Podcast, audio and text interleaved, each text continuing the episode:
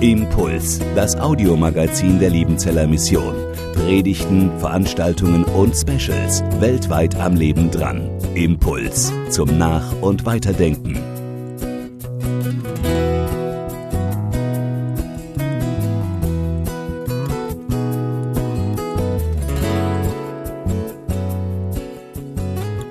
Ja, ich freue mich sehr, bei euch zu sein. Ähm, Klaus Ehrenfeuchter hatte gerade gefragt, bist du extra runtergefahren dafür? Dann habe ich gesagt, wenn Liebenzell ruft, dann gibt es keine Entschuldigung. Also das einige wäre der, der eigene Tod. Ansonsten, äh, finde ich, muss man äh, diesem Ruf folgen und äh, nach Liebenzell kommen. Und ich freue mich total, hier zu sein. Und natürlich, dieser Anlass ist äh, was sehr, sehr Besonderes auch für mich. Und ich habe mich gefreut, gerade schon beim Abendessen so ein bisschen was von euch zu hören, auch wo es hingeht, wo ihr herkommt, das finde ich toll. Und ich habe gehört, einige sind verheiratet, vielleicht auch verlobt. Und ich weiß nicht, wie ihr eure Verlobung erlebt habt. Ich vermute mal sehr romantisch, so macht man das heute. Äh, also bei uns war wahrscheinlich nicht mal, die Hochzeit konnte wahrscheinlich nicht mal mithalten mit dem, was heute so eine Verlobung ausmacht. Aber äh, ich erinnere mich an meine Verlobung weil diese Verlobung in einem Streit geendet ist. Das ist relativ untypisch für eine Verlobung. Also ich vermute mal, die meisten haben ein etwas romantischeres Bild. Ich war mit meiner Frau in der Schweiz. Wir waren dort mit einigen Studienkollegen dort. Und dann sind wir eines Abends sind wir in ein Restaurant gefahren mit dem Vorhaben, dass wir uns verloben. Und ich war angespannt, das muss ich schon sagen. Ich finde, das ist auch normal in dieser Situation. Aber dann ist es passiert, als wir dort saßen, kam plötzlich die Heilsarmee rein. Also so ein Posaunenchor. Und manche, die mich kennen, wissen, dass ich ein gespaltenes Verhältnis zu Posaunen habe. Aber das war wirklich nochmal eine verschärfte Nummer. Also da kam dann dieser Posaunenchor und die hatten so einen Missionseinsatz. Und die kamen also dorthin, haben dann äh, schlimm gespielt und haben dann Evangelium verkündet. Und ich, es hat mich so aufgeregt, was da passiert ist. Ich wurde so stinksauer, äh, dass wirklich so die ganze Romantik hinüber war. Und meine Frau hat das natürlich gemerkt und die kennt mich auch, die weiß, dass ich manchmal solche Ausbrüche habe. Und wir saßen da und irgendwie äh, hat sich dann die Atmosphäre schlagartig verändert und dann irgendwann sind wir dann wieder gefahren und haben dann überlegt, wie ist denn das jetzt, verloben wir uns jetzt oder nicht? Ist ja irgendwo nicht so die Stimmung dafür. Aber die anderen wussten, dass wir das vorhaben, also haben wir uns im Wald dann die Ringe angesteckt und haben uns verlobt. Und äh, naja, mittlerweile sind wir 31 Jahre verheiratet, also es war trotzdem ein guter Start, aber anders, als man sich das vielleicht landläufig vorstellt. Ich war genervt von diesem Missionseinsatz, ich habe mich fremdgeschämt. Ich fand das auch unverschämt, dass sie da einfach reinbrechen und unsere traute Idylle stören. Ähm, aber mich hat das immer wieder beschäftigt, dies, dieses Ereignis weil ich immer wieder überlegt habe, wie ist das denn eigentlich mit meinem Dienst? Ist es manchmal auch so, dass ich irgendwo einbreche, dass ich, dass ich peinlich bin, dass das unverschämt ist, was ich tue als Evangelist? Und wenn ihr in den Dienst geht, dann wird sich die Frage auch immer wieder stellen, was tun wir da eigentlich? In die eine oder andere Richtung. Ist es den anderen vielleicht peinlich, bin ich unverschämt oder ist mir Gott manchmal peinlich? In meinem Dienst und in meiner Arbeit. Es ist ja manchmal berechtigt, dass wir uns für gewisse Missionsmethoden fremdschämen. Aber schäme ich mich vielleicht auch manchmal wegen des Evangeliums? Schäme ich mich für Gott? Was bedeutet das eigentlich, unverschämt das Evangelium zu verkündigen? Gibt es einen Unterschied zwischen unverschämt und schamlos? Mission, was ist das eigentlich? Wie geht das eigentlich? Was tun wir da eigentlich? Ist es am Ende nur eine fromme Floskel, wenn wir von Jesus erzählen? Ich hatte gestern eine Beerdigung von einem gestandenen Erzähler, die ganze Familie, alle fromm und im Trauergespräch im Vorfeld, da ist einem das dann aus Versehen rausgerutscht, dass er gesagt hat, du musst aber die Leute nicht mit dem Evangelium langweilen. Ich wusste, was er gemeint hat. Der hat Jesus lieb und der hat auch das Evangelium lieb, aber er, er dachte halt, du musst jetzt nicht diese typischen Phrasen dreschen. Und das, ich habe es ihm dann gespiegelt, er hat sich dann tausendmal entschuldigt, aber äh, ich dachte, wie ist das? Ja, langweilen wir andere mit dem Evangelium? Ist das so? Und gerade angesichts einer Beerdigung, wo ist die Kraft Gottes? Was bedeutet da das Evangelium? Fragen überfragen. Klar ist, Leidenschaft und Sendungsbewusstsein reichen nicht. Das ist zwar gut, wenn ihr das habt, und das ist toll, wenn wir das haben, aber beides kommt schnell ins Wackeln, wenn es nicht so gelingt, wie ich mir das vorstelle. Und nun habt ihr intensiv und kompetent studiert, habt viel Zeit gelassen, um zu studieren. Ihr seid bestens ausgebildet. Und heute ist eine markante Wegmarkierung. Ben hat es gerade angesprochen, der Dienst. Dieser ominöse Dienst ruft euch und äh, jetzt geht's los. Und vielleicht ist das genau der richtige Zeitpunkt, um das noch einmal klar zu kriegen. Was tun wir da eigentlich? Um es nochmal für uns zu begründen. Warum machen wir das? Was machen wir, wenn wir in den Dienst gehen? Und wie machen wir das? Was ist unser wichtigster Auftrag? Wovon reden wir? Und ihr habt euch dieses Motto ausgesucht, es steht über diesem Fest, Römer 1, Vers 16. Und da heißt es, denn ich schäme mich nicht für die gute Nachricht, Sie ist eine Kraft Gottes, die jeden rettet, der glaubt. An erster Stelle die Juden und dann auch die Griechen. Ich möchte euch drei Dinge mit auf den Weg geben, drei Dinge, über die ihr reden sollt und die meines Erachtens im Zentrum unseres Dienstes und unserer Verkündigung stehen. Das erste redet von der Kraft, die heilt. Paulus schämt sich nicht des Evangeliums. Andersherum gesagt heißt es, er redet frei und offen über das, was ihn verändert hat. Paulus, ein leidenschaftlicher Evangelist, ein leidenschaftlicher Verkündiger des Evangeliums, manchmal ein bisschen radikal, aber das versteht man, wenn man seine Lebensgeschichte kennt. Das ist oft so, wenn Menschen eine extreme Lebensgeschichte haben, dann ist meistens auch ihre Verkündigung etwas extremer, das ist okay. Also Paulus war an manchen Stellen so ein bisschen radikaler unterwegs, aber er hat erlebt, was passiert, wenn die Kraft von Jesus Christus ein Leben auf den Kopf stellt, wenn ihn Jesus Christus förmlich von den Beinen holt. Und dieses Damaskus-Erlebnis, das hat sein Leben grundlegend verändert.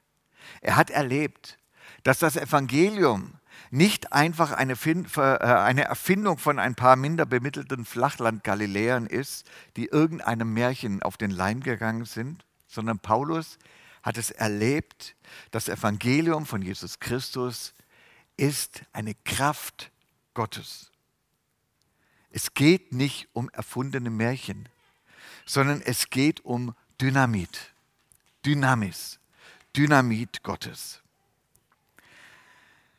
Aber Paulus war nicht einfach ein Christ, der seinen Glauben auf einem Erlebnis gründet und einfach gesagt hat, ich habe das jetzt so erlebt und das erzähle ich jetzt, sondern Paulus, der jüdische Professor, war ein glänzender Theologe und er hat es reflektiert, was ihn da vor Damaskus von den Beinen geholt hat. Und nun gibt er den Christen in Rom sozusagen sein geistliches Testament. Eine tiefe theologische Reflexion des Evangeliums und seiner Verkündigung. Und es ist auch eine Reflexion seiner Missionstätigkeit, in der er sich nochmal klar macht, warum habe ich mich eigentlich verprügeln lassen? Warum bin ich eigentlich immer wieder in Situationen geraten, die mich um ein Haar mein Leben gekostet hätte? War das einfach Abenteuerlust? Sehnsucht nach ein paar Glaubenserfahrungen, das wäre zu wenig, der Preis wäre zu hoch. Nein, Paulus sagt, ich schäme mich des Evangeliums nicht. Das ist sozusagen der Spitzensatz und die Zusammenfassung des Evangeliums und seiner Missionstätigkeit, dass er sagt, ich schäme mich nicht für die gute Nachricht, denn sie ist eine Kraft Gottes, die jeden rettet, der glaubt. An erster Stelle die Juden, dann auch die Griechen. Dieses Schämen kann ja in zwei Richtungen gehen. Man kann sich ja entweder, oder, oder zum einen ist es Typsache, ob sich jemand schämt. Es gibt Menschen, die schämen sich schneller und es gibt andere, die schämen sich überhaupt nicht.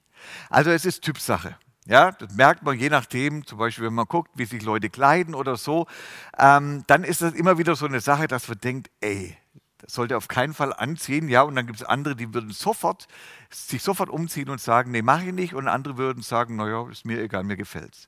Also es ist völlig unterschiedlich, wie, wir, wie schnell wir uns schämen. Das ist das eine.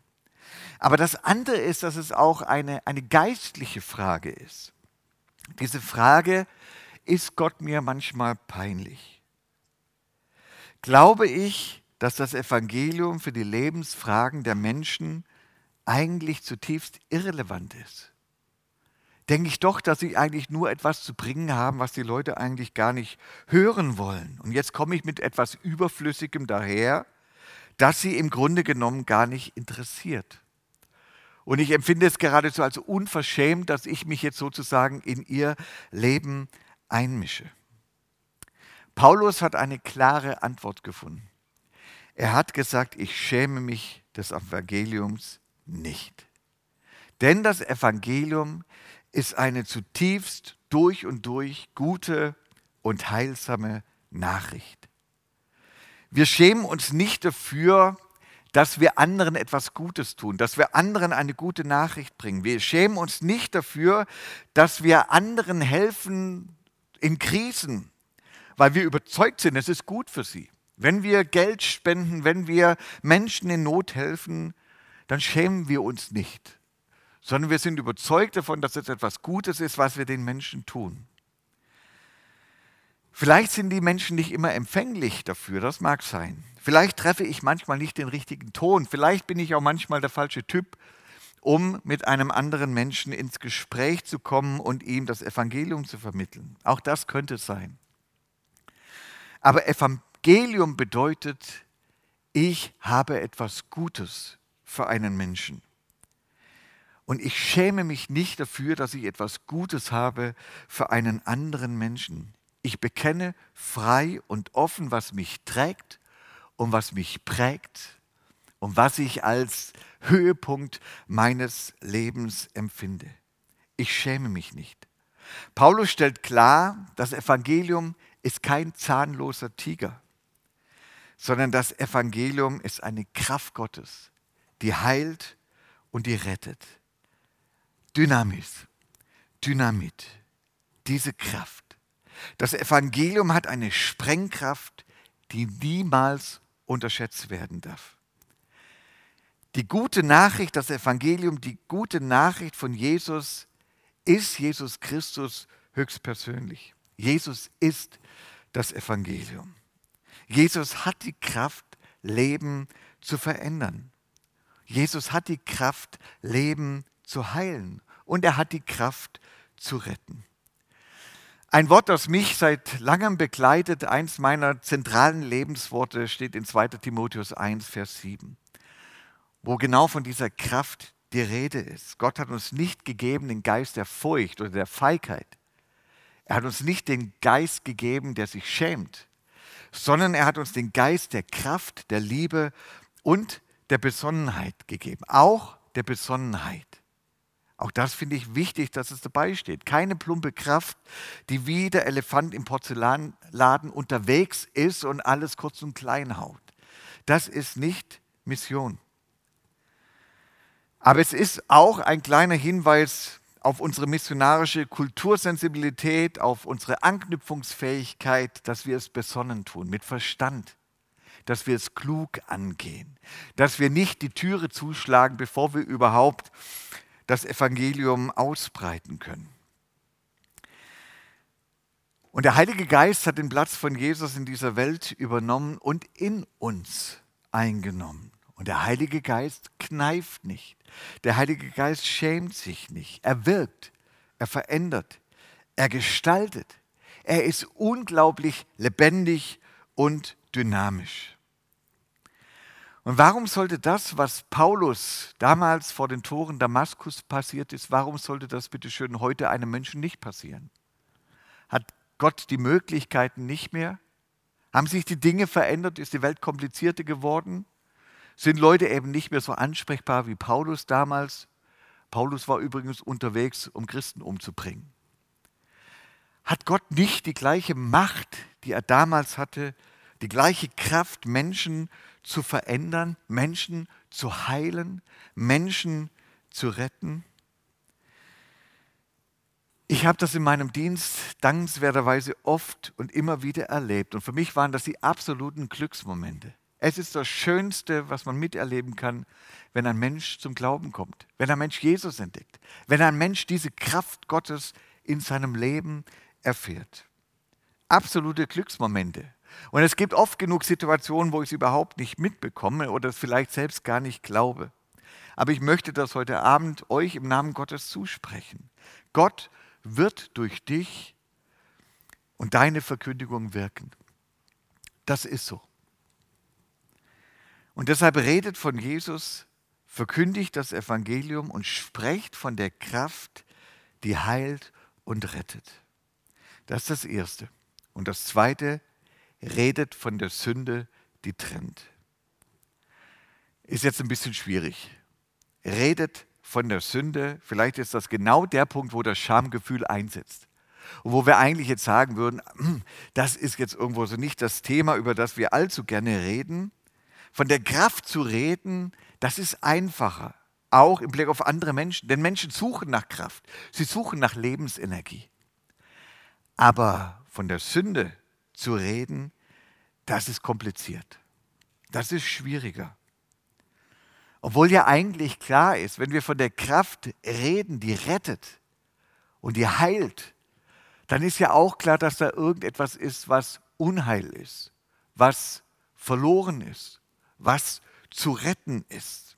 Sonst wäre es ja nicht nötig.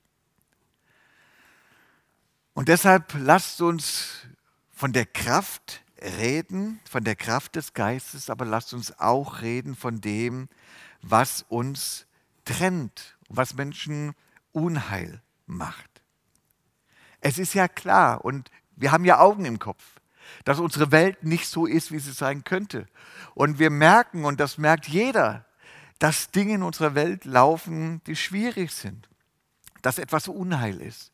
Dass da etwas ist, das gerettet werden muss. Und wir reden oft davon, wie wir diese Welt retten können. Und es ist ein Riesenthema, auch gerade momentan wieder. Es ist klar, da muss etwas gerettet werden. Da ist etwas im Argen. Aber dass etwas gerettet und heil werden muss, setzt voraus, dass etwas krank oder verloren ist. Wie gesagt, Paulus war nicht nur ein leidenschaftlicher Missionar, sondern er war auch ein reflektierter Theologe. Und Paulus hat reflektiert, warum er von der Sünde redet. Und das tut er dann in Anschluss. Warum er davon redet, was trennt. Direkt im Anschluss kommt dieser Paukenschlag und er setzt sich auseinander mit einer zerbrochenen Welt. Und deshalb machen wir uns nichts vor. Wir merken, dass unsere Welt und unser Miteinander nicht so ist, wie es sein sollte. Nur die Lösungsansätze klaffen oft meilenweit auseinander. Wir spüren die Krankheit an allen Ecken. Wir spüren, dass unsere Welt gezeichnet ist davon, an ganz vielen Stellen. Die Sünde ist eine zerstörerische und eine endlose Pandemie. Und deshalb ist es Paulus so wichtig, die Kraft Gottes ist eine Kraft, die heilt und rettet. Und er nimmt damit den zentralen Auftrag von Jesus auf, der sagt, der Menschensohn ist gekommen, zu suchen und zu retten, was verloren ist. Sind die Menschen besser geworden als zur damaligen Zeit? Ist die Welt besser geworden? Haben wir die Probleme besser im Griff als damals? Nein. Ist die Welt schlechter geworden? Geht es mit der Welt bergab? Auch nicht. Das Grundproblem hat sich nicht verändert. Und deshalb müssen wir davon reden, damals und auch heute. Nicht aus falsch verstandener Sozialromantik, dass wir meinen, wir können jetzt die Welt einfach besser machen. Manchmal habe ich den Eindruck, dass sich Menschen gerade aus unserem Frömmigkeitsspektrum von den engen Bandagen der Gesetzlichkeit befreit haben und sich jetzt die neuen Bandagen der Werksgerechtigkeit anlegen dass es jetzt darum geht, durch soziale Taten und Leistungen die Welt zu retten. Und ich glaube, beides sind Holzwege. redet von der Sünde, die trennt. Redet davon, nicht moralisierend, nicht mit dem Zeigefinger und schon gar nicht verurteilen. Wir haben keinerlei Grund dazu. Wir können nicht anders von der Sünde reden, als das, wie Martin Luther es beschrieben hat, ein Bettler sagt dem anderen, wo es Brot gibt. Es gibt keinen, aber auch gar keinen Grund, dass wir uns in irgendeiner Weise über irgendjemanden erheben. Aber wo Dinge kaputt sind, da ist es hilfreich, wenn wir drüber sprechen. Und wenn wir das in einer angemessenen und sensiblen Art und Weise tun, dann werden es uns die Menschen danken. Eine qualifizierte Diagnose kann ungemein entlastend sein. Vor allem dann, wenn das heilsame Medikament am Horizont ist. Und deshalb redet von der Sünde, die trennt. Und das Dritte, redet vom Glauben, der eint. Es gibt ja so ein paar Schlüsselworte im Römerbrief und Glaube, Pistis, ist eines dieser Schlüsselworte. Denn ich schäme mich nicht für die gute Nachricht, sie ist eine Kraft Gottes, die jeden rettet, der glaubt. Was nützt uns ein Medikament, wenn es unbezahlbar und für uns unerreichbar ist? Und deshalb ist ja die entscheidende Frage, wie komme ich dran? Wie komme ich dran an dieses heilende Medikament für mein von der Sünde gezeichnetes Leben? Paulus verkündet leidenschaftlich und begeistert durch Glauben durch Vertrauen. Das ist das Stichwort. Wenn man den Römerbrief liest, so gerade diese Stelle, dann könnte man meinen, es geht hier um etwas Exklusives. Und es werden hier Menschen ausgeschlossen, die eben nicht glauben. Aber das Gegenteil ist der Fall. Es geht hier um dieses Angebot, das allen Menschen gilt. Das ist die Sensation, dass jeder Mensch diesen Weg hat, dass jedem Mensch dieser Weg offen steht. Alle sind eingeschlossen. Die Juden, die es schon lange erlebt haben und die es auch eine Zeit lang exklusiv erlebt haben, aber eben auch die anderen. Hier stehen die Griechen stellvertretend für alle anderen, die nicht zum jüdischen Volk gehört haben. Uns steht dieser Weg des Glaubens offen. Aber der Fokus, der Fokus liegt eben auf der guten Nachricht. Jedem ist es möglich, an Jesus Christus anzudocken. Jeder hat Zugang zur heilsamen Kraft und zu diesem heilsamen Medikament. Es gibt keinerlei Exklusivität. Klar, im Alten Testament lag der Fokus auf den Juden, aber mit Jesus fällt die Barriere. Gott will, dass allen Menschen geholfen werde und sie zur Erkenntnis der Wahrheit kommen. Und das ist eine Sensation. Das ist eine Sensation. Und der Schlüssel zu diesem Medikament, der Schlüssel zu Gott ist Glaube, Vertrauen. Wenn wir verkündigen, dann vermitteln wir nicht irgendein religiöses Gedankengebäude, das Menschen für wahr halten sollen. Dann geht es nicht darum, dass Menschen das, was wir sagen, anerkennen. Und ich finde es manchmal missverständlich, wenn wir sagen, ich glaube an Jesus. Ich finde es besser, wenn wir sagen, ich glaube Jesus. Ich vertraue Jesus. Denn das ist nicht irgendetwas Abstraktes, an das ich glaube, das ich für wahr halte, sondern es ist eine Person, der ich zutiefst vertraue und an die ich mein Leben binde. Und deshalb sage ich, ich glaube Jesus. Ich vertraue ihm. Ich glaube ihm dass er mit seiner Kraft in meinem Leben aktiv ist.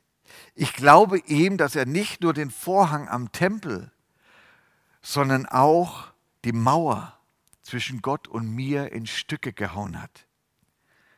Durch seinen Tod am Kreuz. Es gibt ein Bild, das mich seit einigen Jahren begleitet, wenn ich darüber spreche und darüber nachdenke, was ist eigentlich passiert zwischen Gott und Mensch. Und für mich ist das das Bild der Wiedervereinigung. Manche von uns haben es miterlebt, viele von uns haben es miterlebt damals, die Teilung unseres Landes. Und es gab da diese berühmte Mauer, die zwischen beidem stand. Und diese Mauer war unüberwindbar und diese Mauer war grausam.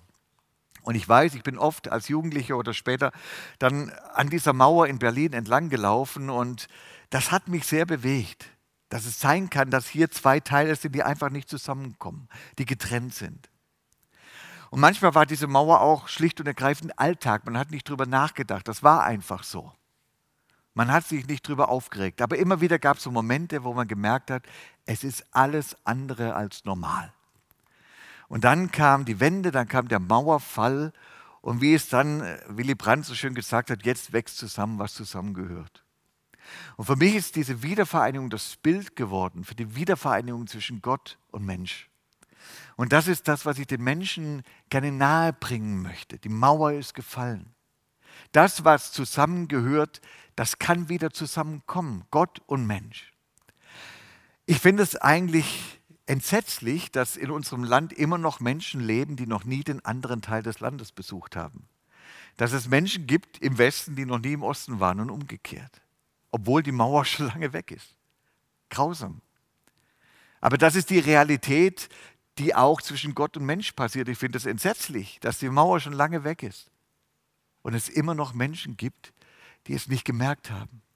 Es immer noch Menschen gibt, die in ihrem Teil der Welt leben und nicht merken, dass es da noch einen ganz anderen Teil gibt. Und deshalb möchte ich das den Menschen sagen. Ich möchte es ihnen verkündigen. So bitten wir an Christi statt, lasst euch versöhnen, lasst euch wiedervereinigen. Glaubt, dass Gott für euch ist und mit seiner Kraft euer Leben zur Explosion bringt. Und deshalb redet vom Glauben, der eint. Warum kann Paulus so unverschämt vom Evangelium reden? Einfach deshalb, er versteht sich als Geschenkeüberbringer. Er überbringt das Geschenk des Glaubens. Er versteht sich als Energieberater. Er macht Menschen auf die eigentliche Quelle der Kraft. Er weist sie darauf hin. Er versteht sich als Freudenbote, als Evangelist im eigentlichen Sinne. Er überbringt die wichtigsten Schlagzeilen der Weltgeschichte. Es gibt ein Medikament für die tödlichste Krankheit der Welt. Und er versteht sich als göttlicher Reiseführer. Er führt Menschen an die Quelle des Lebens und in die neue Welt Gottes. Er macht deutlich, wie ein Mensch an all diese wunderbaren Geschenke kommen kann. Und warum sollte man sich dafür schämen? Was braucht unsere Welt und warum braucht sie euch? Sie braucht geistliche Reiseführer. Sie braucht Stellvertreter Jesu, die diese Bitte aussprechen. Sie braucht Wiedervereiniger, sie braucht Geschenkeüberbringer, sie braucht euch als Zeugen. Und deshalb senden wir euch heute in der Kraft Gottes Menschen dieses entlastende Evangelium zu bringen und ihnen zu Herzen zu predigen, dass Gott mit uns ist und für uns ist. Unsere, Brauch, unsere Welt braucht mehr denn je Menschen, die das Evangelium verständlich, kompetent und klug vermitteln können. Es braucht Menschen, die begründet und reflektiert und gleichzeitig mit hoher Leidenschaft und Menschenliebe unterwegs sind, um auf das Evangelium aufmerksam zu machen. Aber es ist keine Frage der Machbarkeit. Es liegt nicht in unserer Hand. Es ist keine Frage des Aktivismus, ob Menschen von diesem Evangelium erreicht werden. Und deshalb sind wir selbst auf diese Gotteskraft angewiesen. Und deshalb ist es gut, wenn ihr immer wieder selbst in Klausur geht und überlegt, warum mache ich das? Warum sage ich das? Was mache ich da? Und wie mache ich das? Ich mache es, denn ich schäme mich nicht für die gute Nachricht. Sie ist eine Kraft Gottes, die jeden rettet, der glaubt, an erster Stelle die Juden, aber auch die Griechen. Ich bringe etwas, nach dem sich Menschen zutiefst sehen, selbst wenn sie vergessen haben, wonach sie sich sehen, selbst wenn sie vergessen haben, dass sie Gott vergessen haben. Ich bin Reiseführer zur Kraftquelle und Geschenkeüberbringer der Kraft und des Glaubens. Gott segne euch in eurem Dienst in Knittlingen, Altburg, Wössingen, Öhringen, Bad Liebenzell, Bad Kreuznach, Simmersheim, im SWT oder wo auch immer euch der Geist Gottes in Zukunft hinführen wird. Amen. Ich bete. Impuls ist eine Produktion der Liebenzeller Mission. Haben Sie Fragen? Würden Sie gerne mehr wissen? Ausführliche Informationen und Kontaktadressen finden Sie im Internet unter www.liebenzell.org. Die Liebenzeller Mission produziert ebenfalls das Fernsehmagazin Weltweit am Leben dran. Informationen zur Sendung und zum Empfang gibt es unter www.weltweit-magazin.de.